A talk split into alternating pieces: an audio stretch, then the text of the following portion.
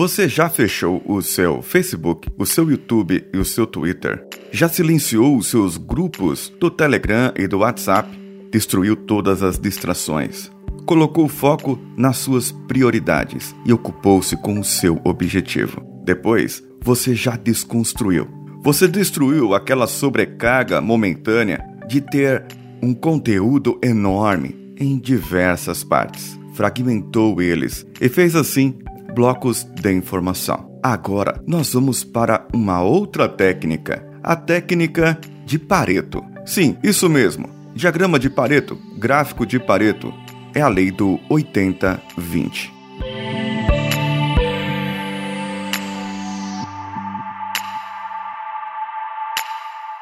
Você está ouvindo Coachcast Brasil. A sua dose diária de motivação.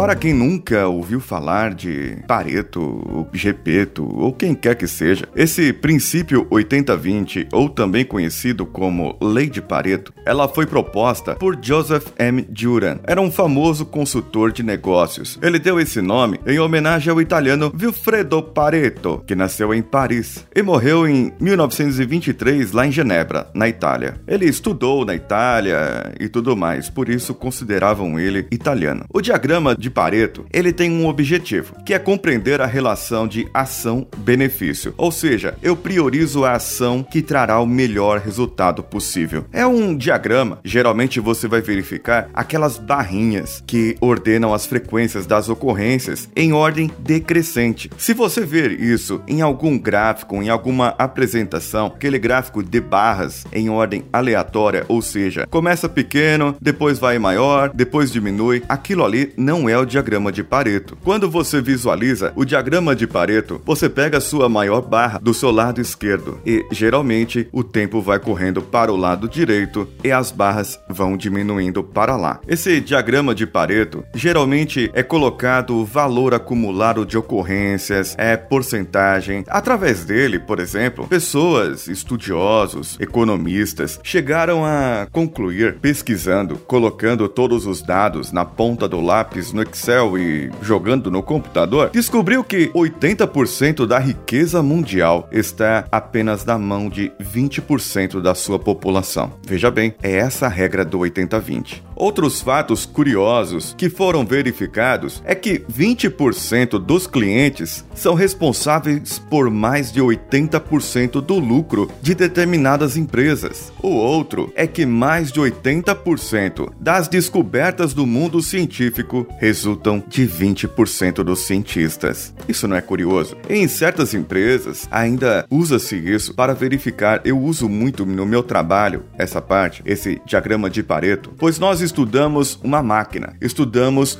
um equipamento. E aquele equipamento existem formas que ele pode falhar. Cada componente daquele equipamento causa uma falha. Porém, se nós compararmos num determinado período de tempo, digamos seis meses, e pegarmos todas as paradas daquele equipamento, acreditem se quiser, olha só como isso dá certo: 20% dos itens são os que mais ocorrem e causam 80% das paradas. Ou seja, de todos os componentes que uma máquina tem, um equipamento complexo de um processo de fabricação, apenas 20% daqueles componentes falham mais vezes. Só que quando eles falham, causam 80% do tempo parado, do tempo desperdiçado. Por que que isso tem algo a ver com aprendizado? Por que que isso tem a ver com a regra do estudo? É porque eu não vou pegar os 100% do equipamento. É muita coisa. Eu pego apenas 20% daquele equipamento que já vai me dar a solução de um problema que é 80%. O que eu quero dizer é, se eu atacar esses 20% dos componentes que falham e cuidar mais deles e fazer o que tem que ser feito neles e somente o que tem que ser feito, eu resolvo 80% do meu problema. E os outros 20% eu deixo para depois. Primeiro, eu preciso da solução. Aqui no estudo, como que você vai verificar isso? Vamos dizer que você tem uma prova de um concurso e você precisa aprender aquelas matérias. Você já separou, colocou seus blocos de informação, já destruiu aquelas informações, as fragmentou, sabe o que você vai estudar. Olha só, desse montante de coisas, se você pegar 20% do que mais cai no concurso, você resolve 80% dos seus problemas. É, eu sei que é difícil descobrir quais são esses 20%. E sabe como você pode descobrir isso? Você pode ir lá num senhor chamado Google e verificar provas do concurso tal, provas do concurso X, Y, Z. Você vai baixar as provas e você vai conseguir averiguar quais são os temas temas. Não vai cair as mesmas perguntas, se bem que às vezes cai. Mas quais são os temas mais recorrentes? E tenha certeza, esses temas mais recorrentes correspondem a apenas 20% do conteúdo que você precisaria absorver. Só que esse conteúdo que você precisaria absorver, ele já é 80% do seu problema solucionado. Os outros 20%, você consegue tirar ele depois. Qual é mais fácil? Eu aprender 20% ou 80%? Um outro exemplo é a parte musical que eu dei na semana passada, mostrando o exemplo do instrumento que eu toco. Nós podemos também fazer isso com o violão, por exemplo. O violão eu fragmentei. Eu tenho acorde, eu tenho as cordas musicais, eu tenho as posições do dedo no, no braço do violão. Eu tenho tracejado ali que eu não sei quais notas são, o que, que é nota musical que eu não sei, o que é acorde. O que é tablatura? O que são essas letrinhas escritas aqui na revista que eu comprei da banca de jornal? Eu não sei. Eu preciso aprender e eu quero aprender. E, e, ainda, depois disso, você precisa praticar. Claro, a prática, ela é muito importante e ela é realmente necessária. Como nós devemos praticar? Como nós devemos nos focar? Regra 80-20. 20% de todo o conteúdo que você aprenderia, você vai focar e vai atacar 80% do seu problema.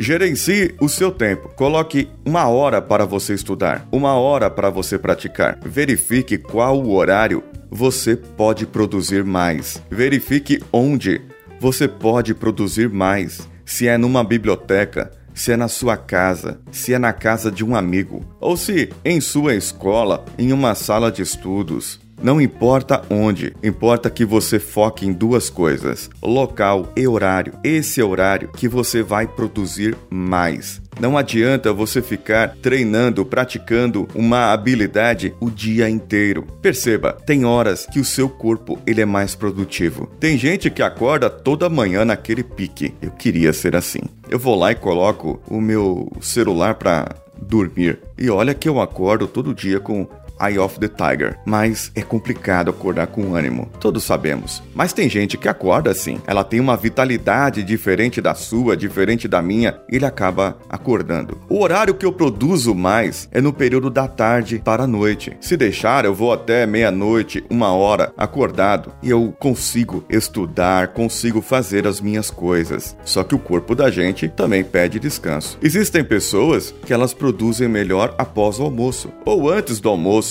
Verifique então qual o melhor horário para você.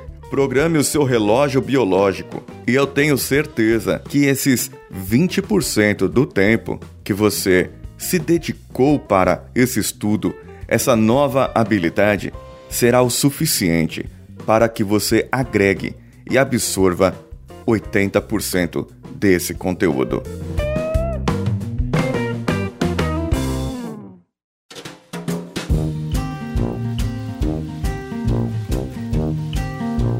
Você já sabe da novidade? Dia 21 de outubro é o dia do podcast no Brasil. E a Podosfera se uniu e nós fizemos vários crossovers por aí. Quem vem no dia 21 apresentar aqui o Coachcast é o Léo Oliveira, lá do Fermata Podcast. O Danilo Pastor, eu e o Senhorá, que é o editor do Cultura Nerd Geek, nós fomos lá no Fermata Podcast discutir a importância de uma música num podcast.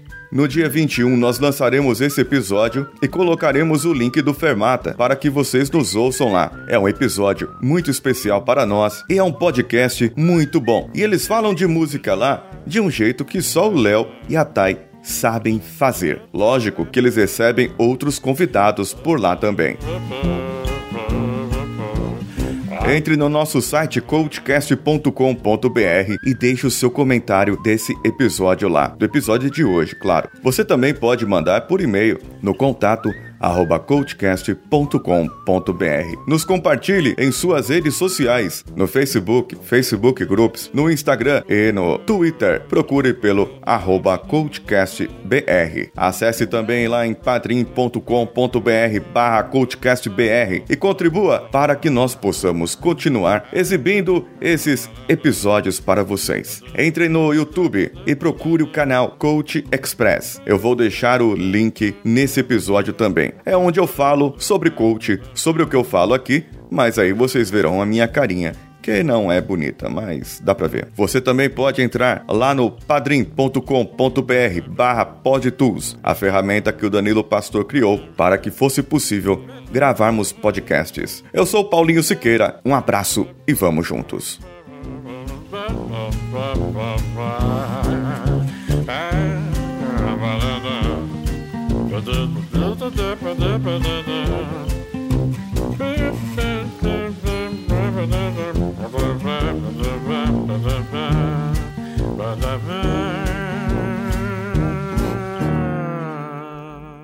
Este podcast foi editado por nativamultimídia.com.br.